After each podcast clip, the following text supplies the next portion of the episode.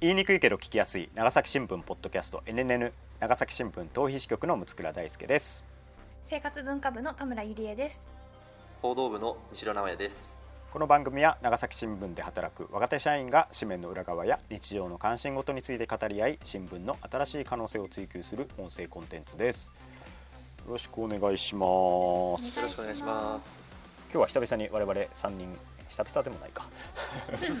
いつものいつもの3人組でお送りしている長崎新聞ポッドキャストなんですけれども、えー、今週は、えー、長崎ポストっていうね、はい、以前あの NNN の方でも紹介した長崎新聞の情報窓口を開設しましたというのから、はい、まあ、およそ2か月ぐらいあの経ってて、まあ、いろいろな記事も出ているのでこの長崎ポストを出発点にしたねいろいろな記事が出ているのでちょっとここらであの面白かった記事を振り返っていこうかなと思うんですけれども、えー、長崎ポストちょっと、あの改めて紹介しておきたいんですけども、まあ、主に LINE ですね。皆さんが使っている LINE の方でいろいろな疑問とか、えー、調べてほしいこととかあるいはこんなもの見つけたよとかこんなことがあるよみたいな、まあ、垂れ込みをあの長崎新聞社の方に、えー、LINE で投稿していただいてでこちらの方からあの我々が実際に取材して記事を書いていこうじゃないかっていう、まあ、そういうあの試みなんですけれども今あの LINE の方の登録者数が500人弱ぐらいなんですかね。で、ね、えー、これまでだいたい、まあ、10本前後の記事が、えー、LINE の投稿起点としてあの記事化に至ったんですけれども、はい、まあ、私たち3人もね長ポス長ポストを略してるんですけれども 長ポスに関してはあの企画の時からいろいろ関わってていろいろ詰めたりもしてたし実際に記事もねそれぞれ書いたりもしているので、はい、あのその辺のこう実感もあの交えながらお話ししていこうかなと思ってます。まあ、久々に NNN 王道の記事振り返る系コーナー 最近ソフト系が続いてましたからねソフト系というか最近ちょっと新聞で遊んじゃう系がね 多かったんで、まあ、ちょっとあのちゃんと仕事もしてますよっていう。そうですね、うん、となんかねあの皆さんに知っていただこうということなんですけれどもえっ、とまあ、実際その長ポス、まあ、今2か月ぐらいやってて、まあ、お二人もね、はい、あの長ポス関連の記事とか書いてるんですけれどもあの記事書いたり取材したりあるいは他の、ね、記者が書いた長ポス出発の記事とかを読んでみたりしてのなんか感想とかってありますか？私はやっぱりあのもともとの目的がやっぱりこう記者が気づかない視点とか、まあ、あの出来事とかについて情報をこうまあ、読者とか、まあ、一般の市民の方から寄せてもらうっていうのが目的だったんですけど、うん、それが結構できてきているのかなというのがあって、うん、えっと、なんか今までは記事にしなかったようなことが長ポスに投稿があったからちょっと取材先にも長崎ポストという窓口にこういう情報があったのでみたいあ取材に行きましたみたいな感じで言えるのですよ。なんか今まで新聞記事になるかなどういやならないかなみたいな思ってたネタが、長崎ポストに来たからまずはもう取材してみようと思って取材して、で取材してみるとあこれ書けるじゃんみたいな。新しいことが分かったとかですね。なんか面白いことが分かったっていうふうに書けるっていうのを、まあ、ちょっとこうざっくりとしたイメージでは持ってます。うん。我々記者としても非常に、うん、あのすごくこう活用しやすいなと思ったりしたんですけど、はい、神村さんどうですか、新聞載ってみたい載せたいって思ってる人って結構思ってくださってる人って結構多いんだなっていうのが感じました、例えば生き物系とか珍しい生き物系とか植物系っていうのが結構あの、まあ、同じ方が複数回もありますしこう世代に問わずいろんな方から会ってるのがこう私もチェックするんですけど何が来てるかって結構あるのであの面白いなとか感じてます。あの、まあ、ありがたいなとそういう可能性というか媒体としてあの乗りたいという思う媒体にまだなってるんだなっていうそこの嬉しさがありました。うん。珍百景系というかね。あの珍しいものがあるよみたいな感じのあるんで、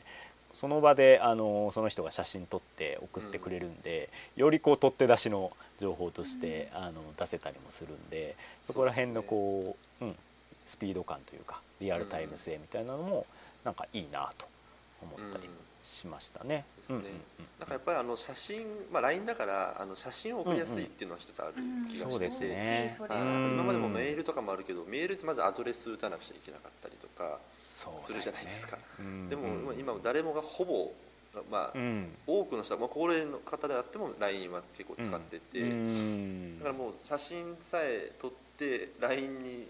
送信すればもう写真が送れる、うん、見て見てっていう。長崎新聞社の人見てこれ見てみたいなこうそういうやり取りがすごくしやすいしやすくなったなっていうのは思いますね。ちょっと読者に近くなったような感じがすごいするよね。そうですね。なんかあと記者としてもやっぱりあの、これを調べてほしいとかし、うんうんうん、あの新聞で紹介してほしいっていうところにダイレクトに答えられるので、うん、なんかこう記事を書いている意味というのが一つこうなんか明確にあるというかまずその投稿してくれた人に答えるっていう読者に答えるっていうところをすごくなんか分かりやすく感じながら仕事ができるなっていうのはありますね。そうですね。投稿してくれた人がねその記事が出た後に読みましたみたいな感じでね、うん、あの感想を送ってくれたりもするんで、はい、なんかこう我々記者でなかなかねそうやってこう読者とやり取りしながらっていう記事の感想をいただいたりとか、うん、まあね、そういうのってあんまりない機会だったんで、うん、なんか普通にやる気にもつながるなって 思いながら、うんね、あの普段仕事をしているんですけれども。あのー、実際の記事をねちょっとせっかくなんで紹介していこうかなと思うんですけれども、まあ、今回ね、あのー、せっかくなのでカムラさん三代さんいらっしゃるのでちょっと2人の記事を中心にね見ていこうかなと。いやこれねまた身内びいきかみたいなね。またまたあなたたちの話ですかみたいなことをねあの言われるかもしれないんですけどこう今まで長崎ポストで出たこう記事をこう読んでいくと結局よく書いてんだよね2人がね、まあ、我々企画者でもあるので。あの企画した側ですからねやっぱり。そうそうそうそう実際ね責任持ってっていうのもあるしこれから紹介するあの2人の記事はあのインターネットの方とかでもねあの反響があったりとか、あるいは同じネタをあの他のあのマスコミさんが追いかけたりとかね、そういうこともあったりして非常に反響も高い記事だったのであのぜひね読んでほしいなと思いましてちょっとピックアップしていこうと思うんですけれどもえー、っとまず日付順にいこうかな。まずね三代記者が、えー、6月25日付で、えー、掲載した記事が、えー、こちら一面に載ってましたね、一面の記事なんですけれども、えー、長崎市が、まあ、新型コロナウイルスのワクチン接種券をね今あの65歳以上の高齢者を中心にこう順番に送っているところなんですけれども、えー、そこに視覚障害者の方、まあ、全盲の方が、まあ、いらっしゃるんだけれども展示がついてなくて、えー、封筒とかですねそういうのに展示がついてなくて何が送られていたのかが分からなかったという問題が、あの生じていて、まあ、これ投稿きっかけに分かったことなんですけれども、はい、まあ、障害者差別解消法とかであのそういった障害者の方への合理的な配慮というものが、まあ、官民に義務付けられているし、まあ、県の条例でも、えー、それは反していると。でさらにこの接種券をめぐる国の通知の中でもこうした人たちに対してあのしっかり対応を取るようにということがあの明記されていたんだけれども長崎市が対応できていなかったと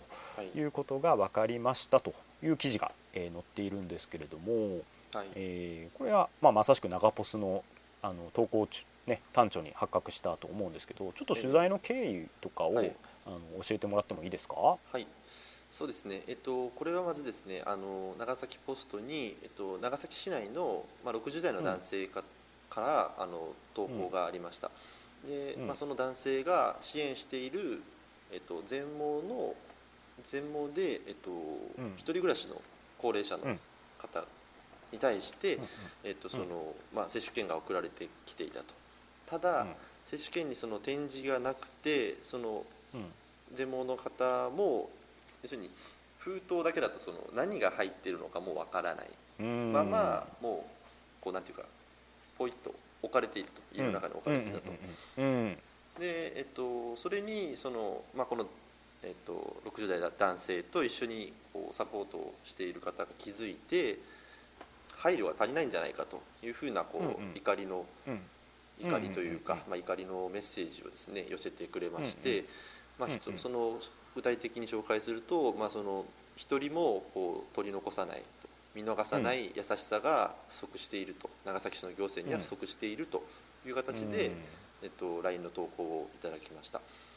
はい、でえっと、そういう情報を得たので長崎市の障害福祉課という、うん、えー、ところにた、えっと、確認をしたところもともと長崎市の方では、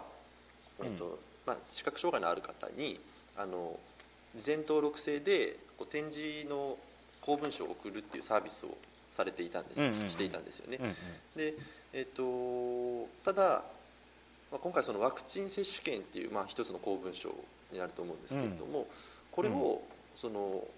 送る時に、まあ、この事前登録制の展示発送サービスのなんか対象と考えてなかったと。うん、例えばあの通常はですねあの、うんうん、税金とか水道とか、うんうん、そういうこう定期的に送る文章とかはもう事前登録制なので、この人にはまあ展示で送りますっていうサービスを設けてるんですけど、まあ、ワクチンっていう、まあ、ある意味急に入ってきたこの事業で、えーとまあ、それも当然対象となるべきなんですけど、まあ、それをちょっと、まあまあ、言ってしまえば忘れていたというかちゃんと展示をつけて送ることを忘れていましたと,、えーということが、まあ、その市への取材で分かりました。よく考えてみると障害者差別解消法という法律がありまして、まあ、これはその市役所とか町役場とかそういう公の機関で、とかあとは民間企業とかに対しても障害のある方がその障害のない人と同じようにこうハンデなくこう過ごせるような、まあ、合理的配慮をしなくちゃいけないと法律で定められてるんですけど、まあ、うんうん、この展示をつけずに送ったっていうのは、まあ、その配慮をしていないと、まあ、要するに法律に反してるんじゃないかということを考えて、でまあ、確かにその市の方も認めまして、さらに国はその今年の春にもうそのそもそもまあ障害のある方にちゃんと配慮してくださいっていう通知も自治体に出してたので、まあ、そこもちょっとこう対応が不十分だったということが分かったという、うん、まあ、そういう形で記事に、えっと、書きました。うんうんまあ、原因としてはまああの連携ができてなくて、まあ、ワクチン接種券の配布っていう、まあ、自治体にとってはね降って湧いたようなあの急な、でも迅速さを要求される仕事を煩雑な業務をやる中で、まあ、こうしたあの全盲の方への配慮というものが、まあ、見落とされていたということだと思うんですけれども、はい、えー、こちらの記事はあの支援者の方からあの、こういう問題がありますよというふうに投稿いただいたと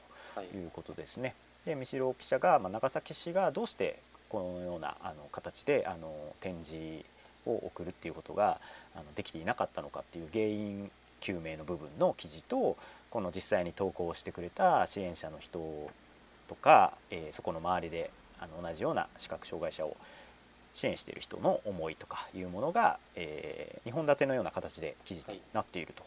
いうことですね。すねまあ、これあの本当に接種券がそのまま放置されていて、まあ、たまたまそこのヘルパーさんの人が気づいてあこれ接種券届いてるじゃないですかということなんで、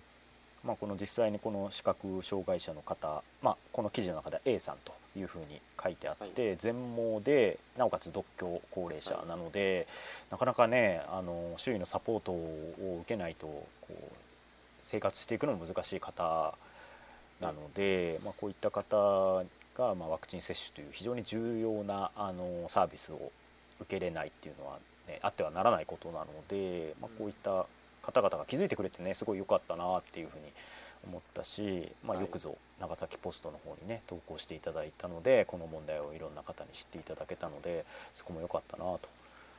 思いました。ね、はい、うん、あのこのえっと、記事の中で、えっと、うんうん、長崎市の視覚障害者協会というところの会長さんにお話を伺ってまして、まあ、この会長さんもですねあの全盲の方で、ご自身も当事者であらいらっしゃるんですけど、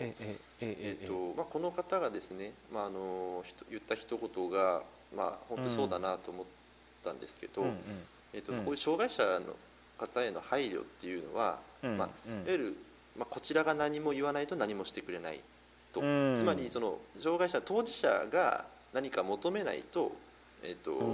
行政なり周囲の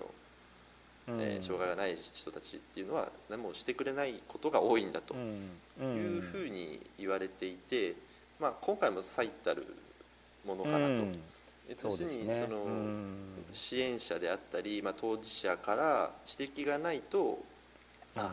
あのそういう配慮をしないといけないんだって気づけないやっぱりこう行政であったり、まあ、それは私もそうなんですけどなかなかこうその障害がある人とない人のやっぱりこう認識の違いというか、あのこういかどう配慮すればあの、過ごしやすくなるのかっていうのが、うん、なかなか思いを致せないというかそういう現状がやっぱりある、まあ、今もあるんだなと法律とか条例ができてもあるんだなっていうのは感じました。そうですね、うん、神村さんどうですか、うんやっぱりちょっと長崎市の対応あの忘れてたっていう気づかなかったとかそういう話じゃないんじゃないかなと思って、あのまあその福祉行政とかにいる方だったら、うん、普通だったらあ視覚障害の持ってる方々多分お年が上がっていくほどそういう方が多いはずなのであれ大丈夫かなって誰か、誰も気づかなかったのかなっていうその疑問しかないんですよね。でも一方で私も長崎市役所に友達がいますけどやっぱりかなりこのワクチンとか高齢者福祉とかのあたりってかなりもう国のその指示とか文書とかがもう本当にもうひっきりなしに来るらしくってもうその処理に本当に追われてるらしいんですよね。でその子も休みが全然取れてなくて私より多分全然休んでない、なのでまあその気持ちは忙しくてその普段は見えるべきことが見えなかったのかもしれないですけどでもさっきビシロ君が言ったみたいにやっぱり言わないと気づかないっていうのはそれはそんな町の姿勢が行政に許されるのこれからの行政に許されるのかって言ったら違うと思うので、うん、今回のことはちょっと本当にきちんともう反省していただいて何かこう今後もワクチンだけじゃなくていろんなこう施策あると思うので、そこに生かしてほしいなっていう思いしかないですちょっと。そうですね、うん、まあ、実際今あのものすごい忙しいわけですよね多分。あの今長崎市の方であのかなり半、まあ、長崎市に限らず各自治体がこのワクチンのためにまあ非常に多忙な毎日を送っているっていうのは分かっててここのコメントしてる人たちもね皆さんそこにしっかりこう言及しているというかあの忙しいのは分かるとかあので自分たちがもっと早く訴えればよかったとかね、なんかそういったあの、まあ、コメントとかも入っているので、あの行政の方々へ最大限こう敬意を払った上で、えーまあ、当事者のことにもっと当事者にもっと相談してほしいということがこの視覚障害者協会の会長さんのコメントとして紹介されてて、まあ、これに結構尽きるなと思うんですよね。あの、当事者の声をやっぱちゃんと密に聞いていかないとなんかこういったことって気づかないこともあるし、あの自分も以前あの手話言語条例の関係で、あの県が県の動きが鈍いっていうようなあの書き方をあの県のあの、ありましたね。県政記者時代にしたことがあって、でそしたらあの担当課にこう呼び出されて、まあ、いろいろ言い訳をされるんですよね。いやいやご説明ありましてみたいなことをそうご説明を受けるんですよ。でまあそれはそれであの分かると。であのいろいろやらなきゃいけないこともあって忙しいのもすごい分かるけどじゃあ当事者の人たちどう思ってるのかなって言っても多分聞きに行ってないんですよね。で実際あの私はその後じゃあ当事者はどうなんだろうと思って聴覚障害者の方々のところに取材しに行ったりしてそれでもやっぱりあの自治体の動き鈍いと思ってますよっていうことでまた改めて記事を書いたりもしたんですけれども、うん、あの普段からこういったあの当事者の方々と、まあ、連携してこれ我々マスコミもそうだと思うんですけれども、あの彼らがどんなことを考えていてどんなことに不自由を感じていてどんなあのサービスを求めているのかっていうのは普段からつながりがないとなかなかこう見えにくいというか、あのそれをやっぱこう知っておかないとこういけないと思うしなんかそこは想像力をね普段から持って当事者の要望をヒアリングするっていう姿勢をこう忘れずになんか僕らもやっていければいいなというふうに思いました。そうですね、はい、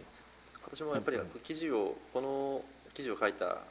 一番のこう目的というか思いとしては、なんかこの展示を送ってなかったっていうのをなんかことさら強調したいわけ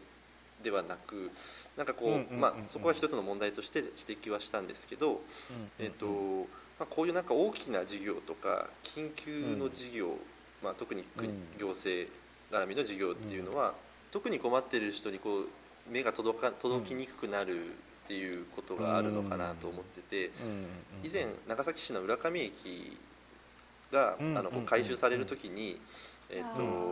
まあ高架化あの高くなる。高架になる高架に、はい、なるっていう、まあ、事業が始まった時にですね、車椅子の人があの、反対側のホームに行けなくなるっていう事態が起こったんですよ。あの要はエレベーターが設置されていなくて反対側に渡るためには階段しかないっていう状況が、まあ、工事の過程で生じてしまったということですよね。ということがありまして、まあ、それもやっぱりこう一つ大きな事業、まあ、もう町全体に関わる、まあ、大きな事業なんですけどそこで、まあ、その車椅子っていうハンデを持つ人が、あの利用しにくくなるっていうか、まあ、利用できなくなっちゃうっていうことがあってでそれもですね結局障害者団体の方から指摘があって。で、あの行政も気づいてでなんならうちの長崎新聞社もそれであの、気づいたっていうのがあったんですけどなんかその、こういう大きな事業とか緊急で進めなくちゃいけない事業ってどうしてもやっぱ取り残される人が出てくるっていうのが、もうなんか何回も起こっているっていうかですね、なと思ってやっぱりもうこれは記者として僕個人の反省としてもまあ、今回は長崎ポストに連絡があったから気づけたけどなんかもっと自分から気づいていきたいなと。なんかそういうそうですね、うん、ことを感じました、マイノリティへのなんか想像力とか視点とかを、なんかなんだろう、まあ、行政の人もそうだし我々記者もそうだし、まあ、あるいはもうみんながねなんか常にそういう人へのなんかこう想像力をだって自分がいつそういう立場になるのかだって何の保証もないわけですから、まあ、そこら辺はなんかもう少し当事者意識を持っていろんなことに想像力を働かせていきたいなとい。うふうに思いました。うん、これはあの、ね、反響も大きかったしその後、ねテレビとかでも同じような形で放映されたりもしたんであのよかったなと思いました。はい、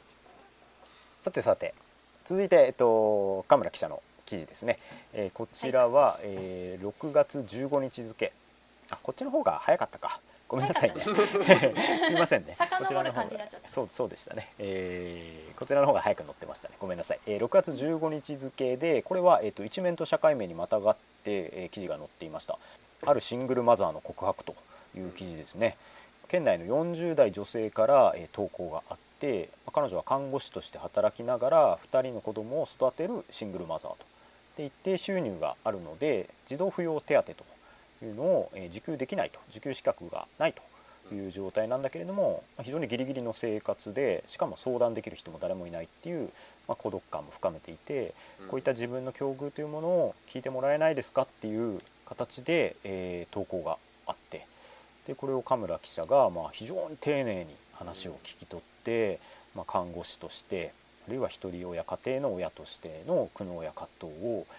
まあ、かなり丁寧に綴っているような記事でこれは非常にあの読み応えがあって、まあ、いろんなね多面的ななんかこう問題というか悩みを含んでいるのでトピックを一括りにするのが難しいんですけどなのでこれ是非ねあの原文を読んでいただきたいんですけれどもまあ、問題提起として一つされているのがその一人親家庭を対象にした児童扶養手当ですね、えー、これの支給にあの所得制限があると。でこの女性は最初の方はあの支給一部支給を受けていたんだけれども転職して別の病院に勤めると収入が上がってあのその制限を超えてしまったと。だから支給がされなくなったとで一人親家庭だから自分は家事とか育児の仕事とかも一人でやらなくちゃいけなくてそのシェアできないから別にそこの負担が減ってるわけじゃないわけですよね。だけど収入が高いというだけで、まあ、ある種サクッとなんか切られて、えー、支援が受けられないっていうのは非常に不公平なんじゃないのかと思っていると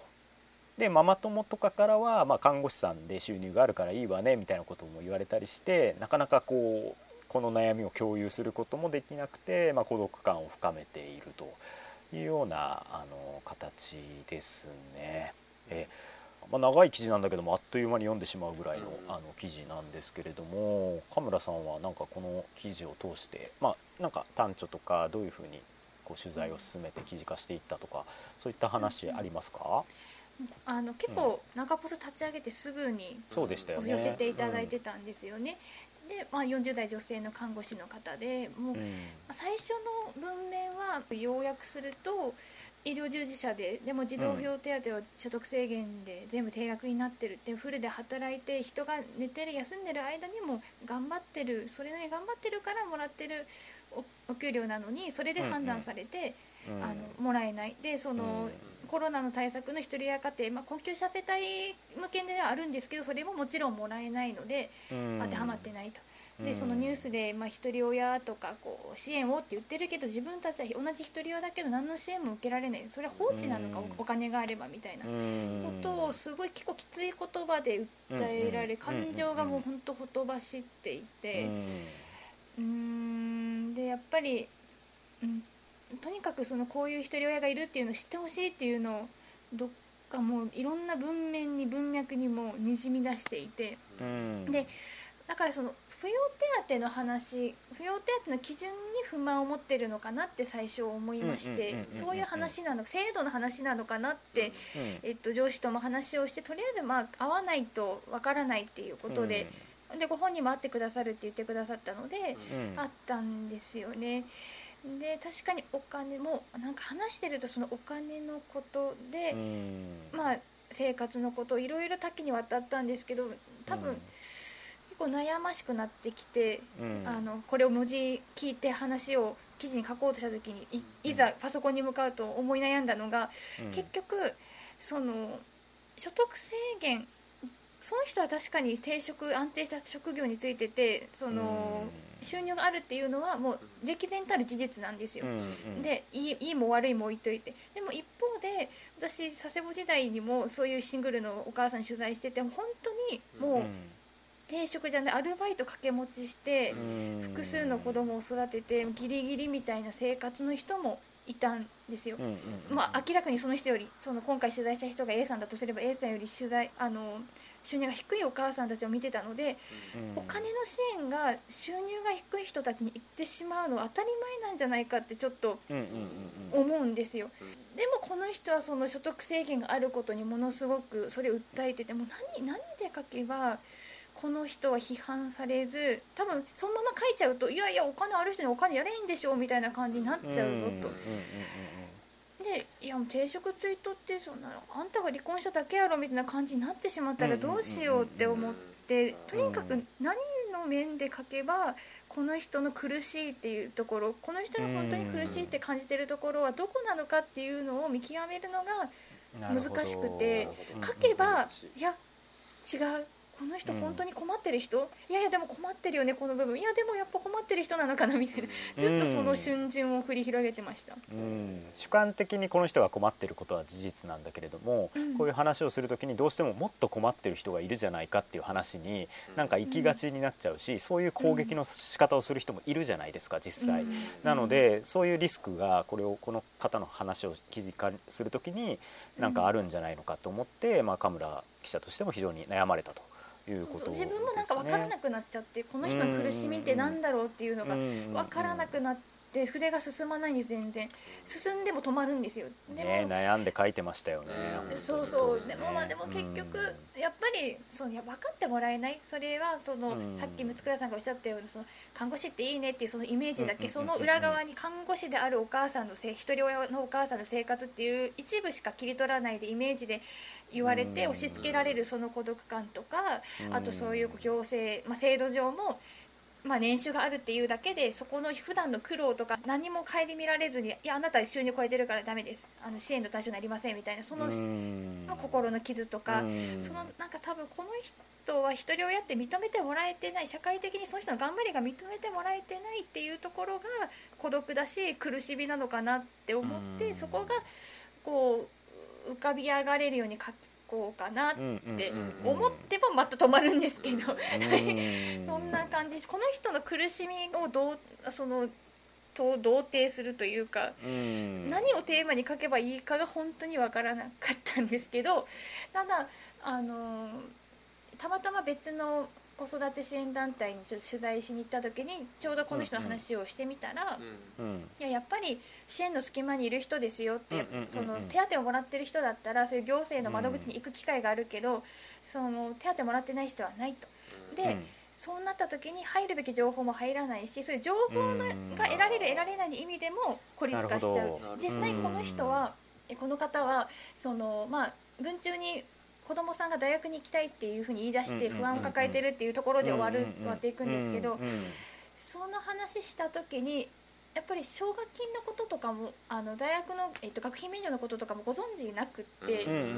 ほとんどで、うんちょっと奨学金探してみましょうかって言って使えそうなのって言ってこれとか使えるだろうし、まあ、学生支援機構とかも、まあ、ちょっとこう対応にはなってしまうけどあるし対応型じゃない給付型のものは今ありますよみたいに私が知ってる限り教えたんですよ。そしたらそれであこんなのあるんですねって言ってたぐらいなので、まあ、普段お忙しいからそういう情報収集する時間もないだろうしうん。そうやって教えてもらう機会もないそういう情報の意味でも孤独なんですよね。だからなんかそういうのをちょっとここで解消できたらいいなみたいな思いも込めて書いたんですけどね。どねでもそう。でさっき三倉さんが反響があったって言ってくださった通りヤフーコメントが結構ヤフーニュースに寄せたらコメントが結構ついて1500件ぐらいついていただいてあのそのな結構不安だったんですよさっき言ったみたいに、うんうん批判されたらどうしようって。ね。いやいやあんたの苦しみなんてみたいな、うん。言われたらどうしようと思ってたんですけど朝こわごわ見たら「おい乗っとつぞ」みたいな感じでうん。先輩に言われてみたらなんか結構私も同じですとか、うんうん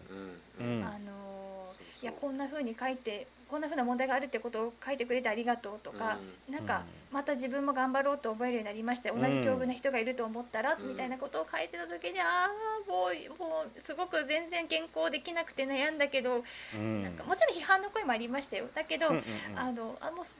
そうやって同じ境遇の人があまた頑張ろうって思ってくださったんだったら、うん。もうそれよかったと思って、そうですよ そねうそうそうなんか支援制度ってそこで支援を受けている人たち同士のこうつながりっていう部分のなんかこう、なんだろう痛みをシェアするというか苦しみをシェアすることでまたね少し元気になれるということもあるんですけど、うん。この方のやっぱこう一つのなんていうかこうきついところってやっぱその誰にも自分の悩みを話せないっていうのがあったと思うんですよね。なので、まあ、神村さん言うようにこの記事出た後にまあコメントもすごくついたしメールもね、あのうん。結構届いて、あのうん。この NNN のメールアドレスの方にも、ありがとうございます、ねうん届いて自分も似たような境遇なんだと同じような、まあ、シングルマザーで看護師をされててであの支援を受けられないっていうあのこの記事の中でも紹介されているひとり親家庭福祉会長崎の山本凛子さんという方が一定収入あるけれども児童扶養手当受けられないっていう支援の隙間さっき神村さんが言っていたような、うん。そういった方々がかなりたくさんいてでこれはおそらく新聞でもほとんど取り上げられることもなくてうん隙間の人たちとしてあのずっと息を潜めていたけどこの記事をきっかけにいや自分だけじゃなかったんだっていうふうになんかこう思ったんだろうなって思うと本当に。ね、でこの記事でもね取材を受けた女性の人たちがこう、まあ、カメラさんにいろんなことを話すことでこうほっとしたような表情をしてくれたっていうくだりがねあの最後の方に書いてあってまあなんかこれも結構立派な記者の役割なんじゃないのかなと思うんですよね。ううん。んなんかね三代君もそういう記者だと思うし私もそうあろうとしてるししてますし、あのー他の記者さんもそうだと思うんですけどやっぱ神村さんやっぱ女性だしこの日本社会で女性が生きる上で引き受けているこうこ抑圧とか孤独とか生きづらさみたいなのをこれまでもこう敏感に丁寧にずっと自分もしかも自分も苦しみながらこれが結構ポイントだと思うんですけどうん。自分もその苦しみをなんか理解しようとしながらこう書いてきた人だからやっぱこう神村記者のなんか真骨頂だと思ったし、あのこの記事をやっぱ神村さんが担当してくれてよかったなって思いましたね、うん、神村さんにしか書けなかったと。いやなんか他の人がやった方がさって出せてなんか申し訳ないなとかすごい思ってたんですけどうんあと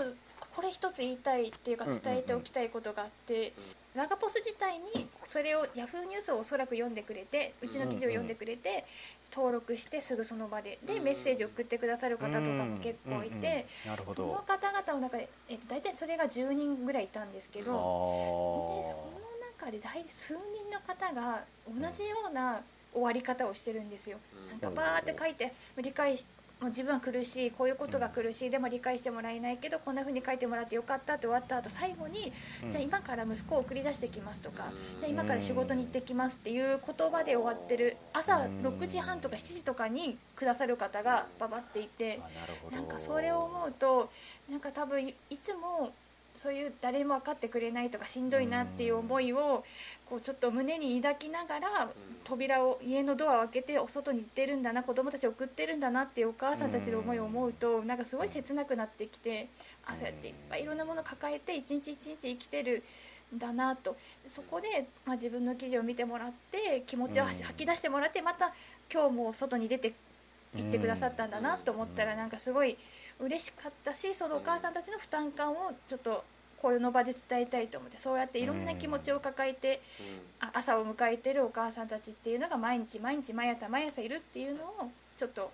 伝えたいなと思ってちょっと今言ってみました。なるほど。印象的でしたこんなになんかいろんな反響がある記事ってもうめったにないですよね。うんね、長崎ポストだけじゃなくて普段の記事でもなかなかなかったのでなんかそこもちょっと驚きでしたし、でも多分これ長ポスがなければなかなかこうカ村さん自身もねあのこれ記事になるのかなっていろいろこうどういう記事がこう一番、まあ、ただ正解がないからさこういうこの記事ってさだからなんかカ村さんなりにすごい悩んで書いたことに意味があったんだろうなとも思いました、ね、方自身もこういうこと言ったら批判されるかもしれないと思うけど知ってほしいっていうふうに分かってるこの人もその自分の悩みがもしかしたらその、まあ、変な言い方だけど贅沢な悩みっていうかちょっと本物の気質の純粋な悩み苦しみじゃないかもしれないみたいなことはうすうすそういう目で見られるっていうのは分かっていてでも言わない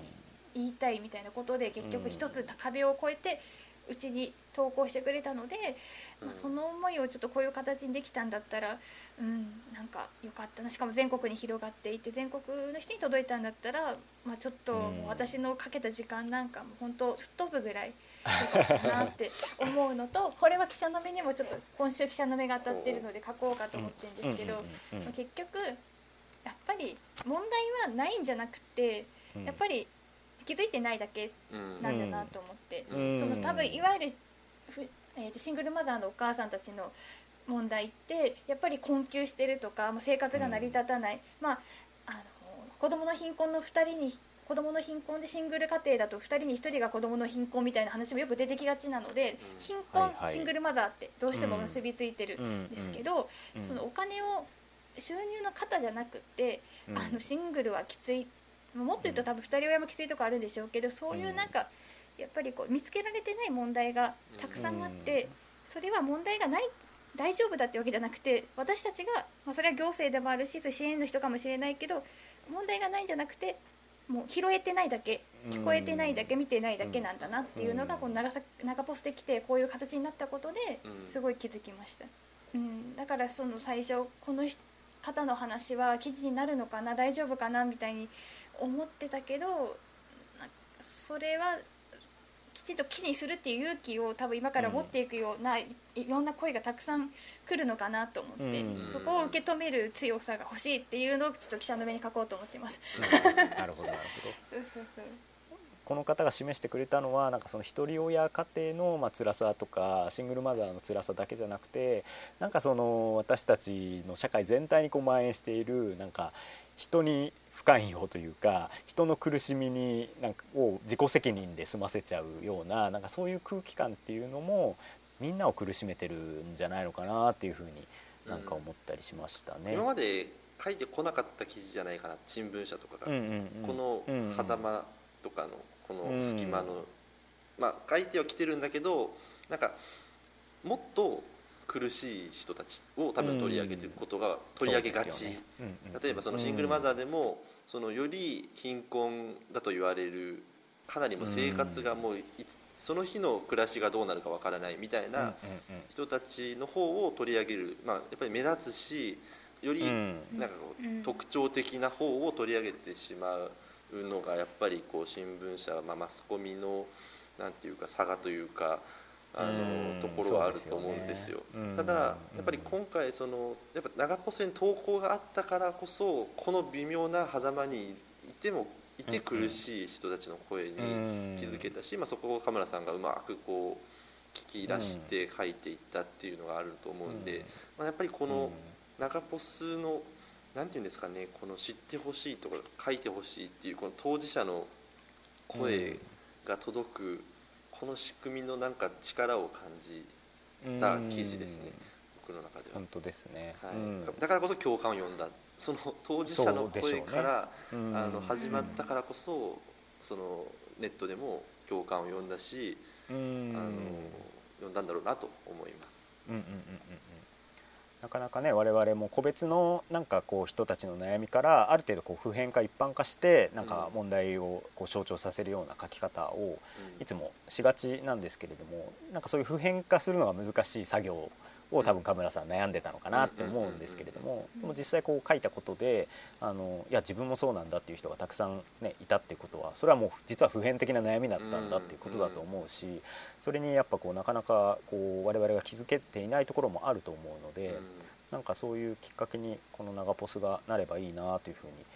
なんか改めて。ですね、うん、なんかその長ポスへの声っていうのはその一人に答えつつ多分、その一人からの投稿ってもっと背後にはもっと同じような声を持ってる人がいるんだろうなと思いながら今ちょっとこう見てて。一人から来た声は多分絶対他にもある。で、まあ、それはやっぱカムラさんの記事で思ったし、なんかこうあくまでまあ直接連絡くれるのはその一人だけど多分その奥にはもっとなんていうんですかね見えないそうだね。こう共感者がいるんだろうなっていうのは考えてます。最近なんか考えますね。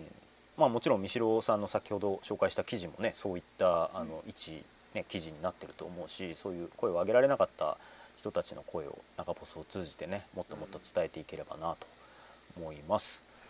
あと一つですね7月2日付のあの記事で、えー、っとこれもちょっと面白かったんで読んでほしいんですけどあの製品あ西園木郡渡月町っていうところあるんですよね。あのでここで渡月川っていうあの川が流れてるんですけどここの小学校前にゴミがめっちゃ溜まってるっていう投稿があって。で、えー、っとここの渡月町を担当されている西肥中央支局の、えー、松尾恵里子支局長が、まああのー、実際の現場とか通行人とか管理者の河川の管理者の県とかゴミ拾いをしてるボランティアとかもうめちゃめちゃいろんな人にあの取材してこの渡月川のゴミ問題からまあなんか記事をルポルポ風ですね書いてるっていうような記事なんですけどこれはなんかねすごい良かったですね。あのこういう記事もなんか長ポスなんか一人の人のあなんか川汚いなっていう疑問からじゃあなんでそういうことが起こってるのかっていうのを、うん、なんか記者が実際にこう調べていくとなんかいろんな人間模様とかいろんな人々の悩みとか、うん、なんかもちろんね行政的な問題もあるわけですよ。結局、あの川をなんか管理する上でそういう治水に関する予算っていうのはあるけど、ゴミを取る予算っていうのは取れないから、結局そこの人たちのなんか清掃活動に頼るしかないんだっていう話とか、で実際ねあの川が汚いからこうボランティアをやってる人たちっていうのもあの書いてあって、なんかまああの大村湾の清掃に取り組んでいる大村湾漁協のあの組合長の方が言ってる言葉が印象的なんですけど、環境問題の主人公は行政ではないと。住民なんだというような言葉を言ってていやまあ確かになんかこういうゴミとかってなんか誰かがやってくれるだろうってなんかどっかでなんかやっぱちょっと思っちゃうところもあってなんかあのなんかゴミになった途端公共物みたいなさなんかそういうものあるけど実際捨ててる人がいるわけですから、ね、なんかそういうものに対する意識をなんかちゃんと持たなきゃいけないなって思ったしまあ、これね今ね SDGs なのって言ってその環境負荷の問題とか持続可能な社会の作っていこうみたいな目標がまあ叫ばれている中でそのゴミ問題とかいうのもなんか一人一人なんかそういう問題意識をシェアしながらなんかこう取り組んでいく必要があるんだろうなっていうことをこの記事をなんか読んで思いました。今までだったら、多分このボランティア団体がゴミを拾いましたっていう25行ぐらいのあのふるさと単身みたいな記事だったと思うんですよ。でもこれって長ポスに来たからちょっとなんかこうおってやってみようかなって言って調べたらいろんなことが分かってきたみたいな、うん。こうなんかそういう記事だと思うんですよね。うん。だからこそうですね、はい長ボスに来たからこそなんか生まれたやっぱ記事だったんじゃないか、うん。で松尾さんのこのやっぱり熱心にあちこちに行かれてる、うん。やっぱ記者ってこうあちこち行くんだぞっていうのを示してたというか、うん。なんかこう、記者のこう働きぶりもこう示せる記事なのかなって思いましたね。あの私も今長ポスであの取材してもう原稿自体は書いたんですけれどもあの多分この回が配信される頃には載ってると思うんですけどあの、はい。猫猫の遺棄問題についてのうん。あの、まあ、波佐見町で、まあ、猫が遺棄されててあの遺棄されてるっていう長ポスに投稿があって、まあ、そのきについてちょっといろいろ書いたんですけれども、まあ、猫の遺棄動物遺棄とかも、まあ、我々ねうん長ポス以前からこう書いたりしてたと思うんですけどなんか猫の問題も結構近いと思うんですよね。なんか一部の猫を好きな人たちが、うん。まあ、ボランティアで、まあ、保護猫とかうん地域猫の活動に取り組んでるんだけども、まあ、実際こうもうボランティアの受け皿はもう結構足りなくなってて救えない猫がまあ生まれてたりとかで結局そのそれぞれの、ね、ボランティアさんもいっぱいいっぱいだからなんでお宅で受け入れられないのとかなんかそういうこう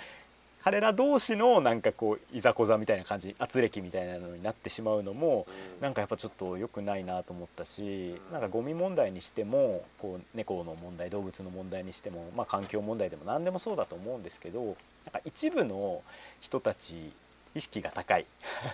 うん。この間も出た。意識が高い人たちに何かをこう付託させていった結果いろんな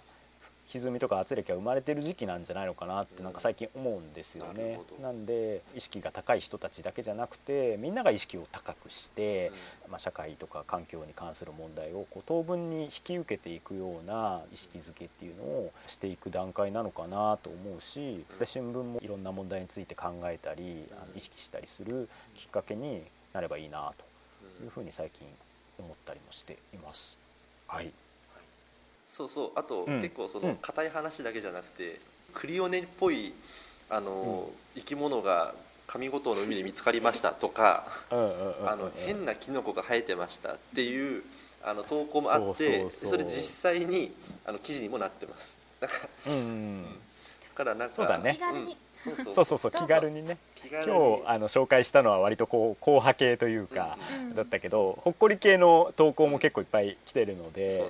うなん。あとなんか硬派とほっこりの間みたいなね。なんかあの ショベルカーがあの川に沈んだままあの閉じ込められてるみたいな。なんかそういうあのなんか今までだったらなかなか記事にはなってなかったようなタイプの、うん。なんかいろんななんか一コマとかいうのもどんどんあの新聞に載せてったりするので。なんでそういうなんかほっこり系ぽ投稿特集もやりたいね。今度そうですね。長ポスでね。うん。なんかこうこういう硬派系だけじゃなくてね、うん、そんなこともなんかちょっとね今後紹介していければなと思ってます。はい、じゃあ神村さん三代さんお願いします。はい。この番組 NNN は毎週金曜日午後6時に配信しています。Apple Podcast、Spotify、Google Podcast など各種配信サービスのほか YouTube でもお楽しみいただけます。公式ツイッターもあるのでぜひフォローしてください。長崎新聞ポッドキャスト NNN お送りしてきたのは長崎新聞逃避支局の六倉大輔と生活文化部の神村ゆりえと報道部の三代直哉でした。それではまた来週。さよなら。さよなら